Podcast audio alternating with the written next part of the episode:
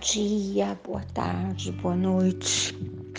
Às vezes acontecem coisas que diriam os mais jovens, nada a ver, tia.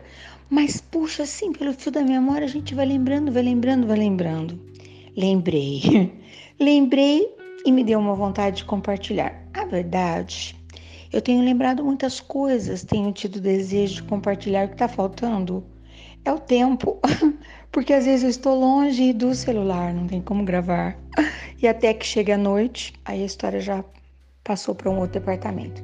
Enfim, voltando no tempo, teve uma época, eu não vou lembrar exatamente quando, mas eu sei que muita gente vai lembrar, que deu um, um como é que eu falo, um boom as pessoas todas iam para o Japão. As pessoas todas não, que exagero da minha parte. Os descendentes, os decassegues e vários amigos meus passaram por aquela. Vamos comprovar que meu pai era japonês, que minha mãe era japonesa, que meu avô era japonês, coisas do tipo, para irem para o Japão. E era uma coisa muito maluca, porque foi assim uma nuvem. Sabe quando uma nuvem?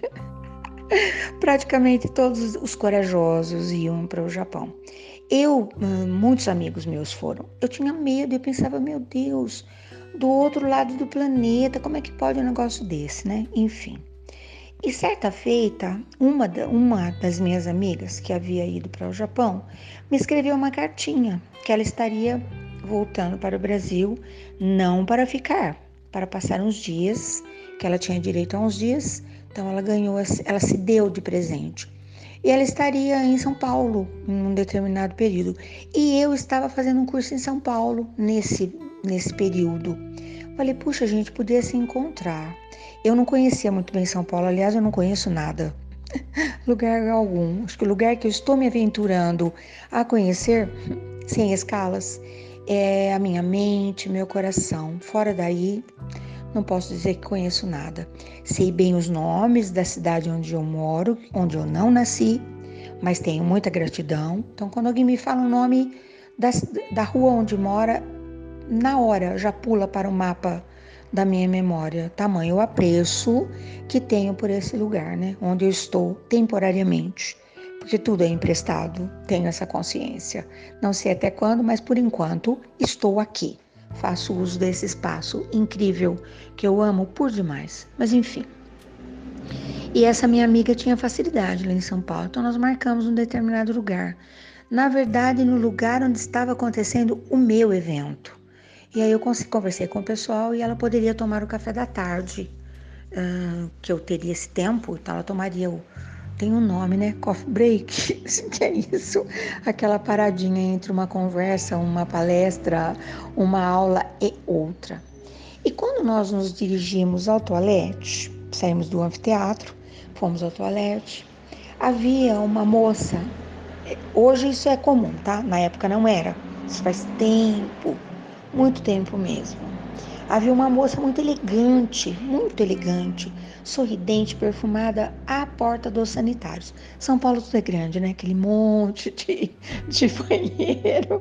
É a primeira vez que eu vi aquela, aquele recurso de enxugar a mão com o vento, que agora tem em qualquer esquina, mas não havia em lugar quase algum. Aquele sabonete na parede, que também era uma novidade incrível. Enfim. E a moça, eu falei bom dia, boa tarde, sei lá, boa tarde, né, para aquela para aquela risonha criatura maquiada e linda. Entramos. E a minha amiga, meio japa, meio. Quando a pessoa passa um tempo fora, volta assim meio misturado, né? Falou: Uau, aqui em São Paulo você tem amigos? Falei: Tenho amigos em todos os lugares, mas essa menina não é minha amiga. Ela é a sanitarista. Ela falou: O que, que é isso? A moça que fica tomando conta do banheiro. Tomando conta do banheiro? Falei, é, porque senão o pessoal escreve na parede, faz porcaria no lugar errado. Ela disse, é? E a educação da pessoa? Falei, então, não sei. eu não sei. E ela me falou, nossa amiga, não sei se algum dia eu vou voltar a morar no Brasil. Porque esse tempo que passei lá no Japão, as coisas são muito diferentes eles dão muito valor para a educação. Sabe a educação? As crianças pequenas têm uma noção muito clara de educação. Parecem as nossas, né? Ai, que vergonha, meu Deus, meu Deus, meu Deus. E aí ela discorreu sobre várias coisas que ela percebia com os adultos que ela, que ela convivia. Mas o que ela sentia é que aqueles adultos haviam sido educados desde petitico. Sabe assim? Eu estabeleço a minha ordem, a sujeira que eu, que eu, que eu espalho eu mesma cuido. Então ela contava nos eventos, que ao final de cada evento, olha isso, gente, 1960 e pouco. Cada um olhava no seu entorno, não importava se aquilo não tinha sido ele que tinha deixado escapar. Ele cuidava para que a próxima turma encontrasse um lugar maravilhoso. E ela me contou que quando ela chegou no Japão, o alojamento, que ela chamava assim, né? Dos brasileiros que uh, decassegues que cuidavam da carreira dos que estavam chegando.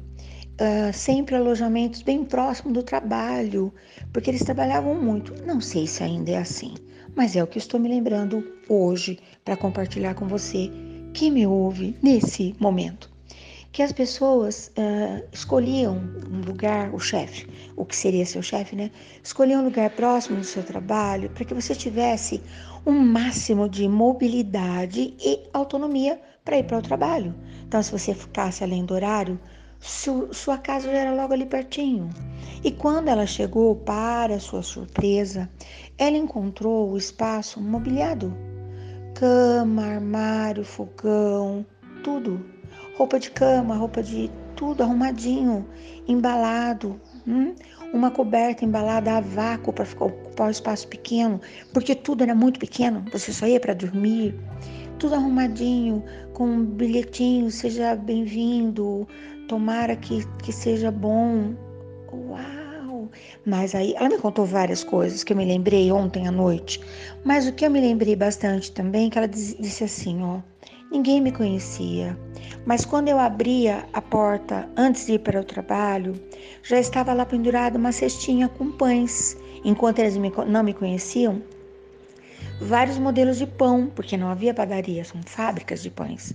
Então, até que eles entendessem com, qual era o meu gosto, eles deixavam várias, vários modelos para que eu escolhesse.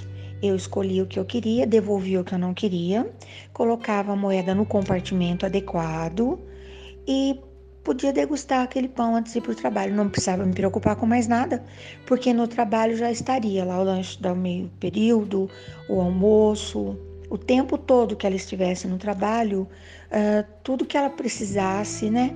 Os líquidos, a comida, tudo. E ela dizia assim, ó, mas, porém, isso, essa é a parte maravilhosa. Porém, no espaço que eu ocupava, trabalhava numa linha de produção, né? A máquina, o chão, uh, o banheiro que eu usava era do cuidado de cada um. Nem na escola não havia alguém para cuidar do espaço. Os alunos desde cedo aprendiam a cuidar do seu entorno. Uau! Por isso ela se surpreendeu tanto com a presença da sanitarista sorrindo e me perguntou: que coisa? Mas por que razão uma pessoa vai passar o período todinho cuidando de um banheiro que ela nem usou? Fica a pergunta, né? Porque nós somos folgados. Porque nós achamos que o outro tem que cuidar da nossa bagunça. Bom, se o outro tem que cuidar até da nossa bagunça interior, né? Quantas vezes Alguém não falou para você, ah, o, o culpado da minha tristeza, da minha dor, do meu infortúnio, da minha solidão é fulano de tal. Que poder que a pessoa tem, né? É o reflexo, né? Se eu não cuido do, minha, do meu próprio prato, do meu próprio garfinho. Uau, que loucura, né? Mas eu pensei, vou emendar a conversa, claro que vou, vou aproveitar essa nossa prosa, né? Para que nós pudéssemos instalar essa ordem com relação ao espaço que eu ocupo. Com o espaço que o outro ocupa, eu não preciso tanto me sentir tão responsável. O ideal seria que eu também me sentisse, enfim. Porém, o espaço que eu ocupo, para que eu possa entender se de fato ele está sendo bem cuidado, eu preciso me conhecer. Eu preciso me reconhecer. Se eu não sei quem eu sou, como é que eu vou saber o que, que eu estou fazendo? Não é solo na persona desconhecida? Quem é esse ilustre desconhecido? né, que ocupa o meu corpinho, meu pensamento, minha cabeça. Se eu concedo liberdade para qualquer pessoa mexer no sossego da minha vida, Ai, que coisa mais louca. Pois é. Bom, então eu vou contar um fato. Quando eu era. Parece que não tem nada a ver, mas tem tudo a ver, tá? Quando eu era menina, eu ouvi muitas vezes, muitas histórias. E a história de um rapaz que não conseguia encontrar encantamento em ninguém. Tudo era tão feio, tudo era tão feio, tudo tão desprovido de cor, de tinta. Você conhece alguém assim? Sabe aquela pessoa pessimista? Tudo está horrível, tudo está péssimo, tudo é horrível, tudo é assim. Até que um dia ele estava se banhando num lago e ele viu uma imagem. Ele não sabia, era ele próprio. Estava ali. Ele imaginou, no fundo do lago, toda a beleza, toda a graça, toda a formosura que ele buscou uma vida inteira, não tão longa, porque ele era jovem ainda, né? Era ali que estava a pessoa que ele esperava durante uma vida inteira. Encantou-se todo dia lá naquele mesmo lugar para ver só um bocadinho daquela pessoa linda, maravilhosa, escandalosamente perfeita. Até que um dia ele se pinchou lá dentro. Claro, não encontrou nada, né? Deve ter encontrado uma falta de ar, sei lá, aconteceu com ele. Também não vou pensar em nada. Ele se pinchou para encontrá-lo no fundo do lago. E eu achava isso de uma coisa tão doida, tão surreal. Como que pode, né? Tudo bem. Quanto mais eu me conheço, mais eu falo, hum, preciso melhorar muito, hein? Se, eu, se eu for procurar a imagem, o reflexo no lago, tem espelho aqui em casa, né? Conheço tanta beleza na vida. Muita, cada vez mais. Ai, sabe quando a gente tá tomando uma. Deixa eu lembrar do nome. Uma soda italiana doce. E a gente olha ali na frente a taça rosa, linda. Lá na frente a pessoa linda. E eu pensando, essa pessoa parou tudo para me dar de presente esse tempo, como se ela tivesse todo o tempo do mundo. Acho maravilhoso quando alguém consegue fazer isso. Você consegue entender o que eu tô falando? Uma dedicação, né? Sabe quando alguém se dedica para te olhar, para te ouvir? Eu acho isso tão maravilhoso, tão maravilhoso. A minha alma se refletiu naquela criatura. Tenho tido essas alegrias ultimamente. Mas aí o que eu quero contar não é isso. É que faz um tempinho já que eu devo ter contado nas historinhas, não sei, que manda histórias para todo lado, né? Enfim. E que eu contei que um passarinho estava cantando loucamente um canto lindo. Queria muito saber que passarinho que é, mas eu não consegui detectar. Tentei fotografar, mas eu sou péssima nisso, péssima saiu toda uma coisa borrada, né? E eu comentei com meu bem. Você escutou o canto do passarinho maravilhoso? Ele falou, lógico que sim, ele está cantando aqui na janela da cozinha. Eu estava no escritório, então uma distância, eu não imaginei. Era perto, mas não tão perto. Ele falou, só você ficar amanhã mais um pouquinho, você vai ver. E eu me deliciei com a cantorinha, cantoria. Um, eu queria encontrar um nome, é uma dupla. Estava o menino cantor o passarinho com aquele topete maravilhoso, aquele canto lindo, a dois palmos do meu ouvido, a dois palmos do meu olhar verdejante. Ele cantou, cantou, cantou, cantou. E aí veio a resposta pululante da pessoinha, da passarinha que acho que ele estava paquerando, que estava na mangueira do quintal do vizinho. E ela veio vindo, veio vindo, veio vindo. Ele não olhava mais para ela. Ela nem tão bonita. Bonita, mas não tão bonita. Mas ele lindo, maravilhoso. E ele cantava, cantava, cantava, cantava e ela respondia, respondia, mas ele não olhava e pensei, nossa, parece o mundo que eu vivo, né? O outro se despencando em declarações e aí o outro nem percebe, né? E aí, com o tempo, todas as manhãs ele voltou, até que meu bem decodificou mas o que será que ele vê? Como nós temos muitas plantas, eu imaginei que estava de olho no jardim, nos arranjos que eu coloco para todo canto, porque eu adoro isso, né? Tem arranjo espalhado para todo lado, que vou lá no quintal, pego as folhas, pego isso, pego aquilo outro e monto os arranjinhos para me deliciar, para me declarar, porque eu preciso disso, né? Mas qual não foi a surpresa?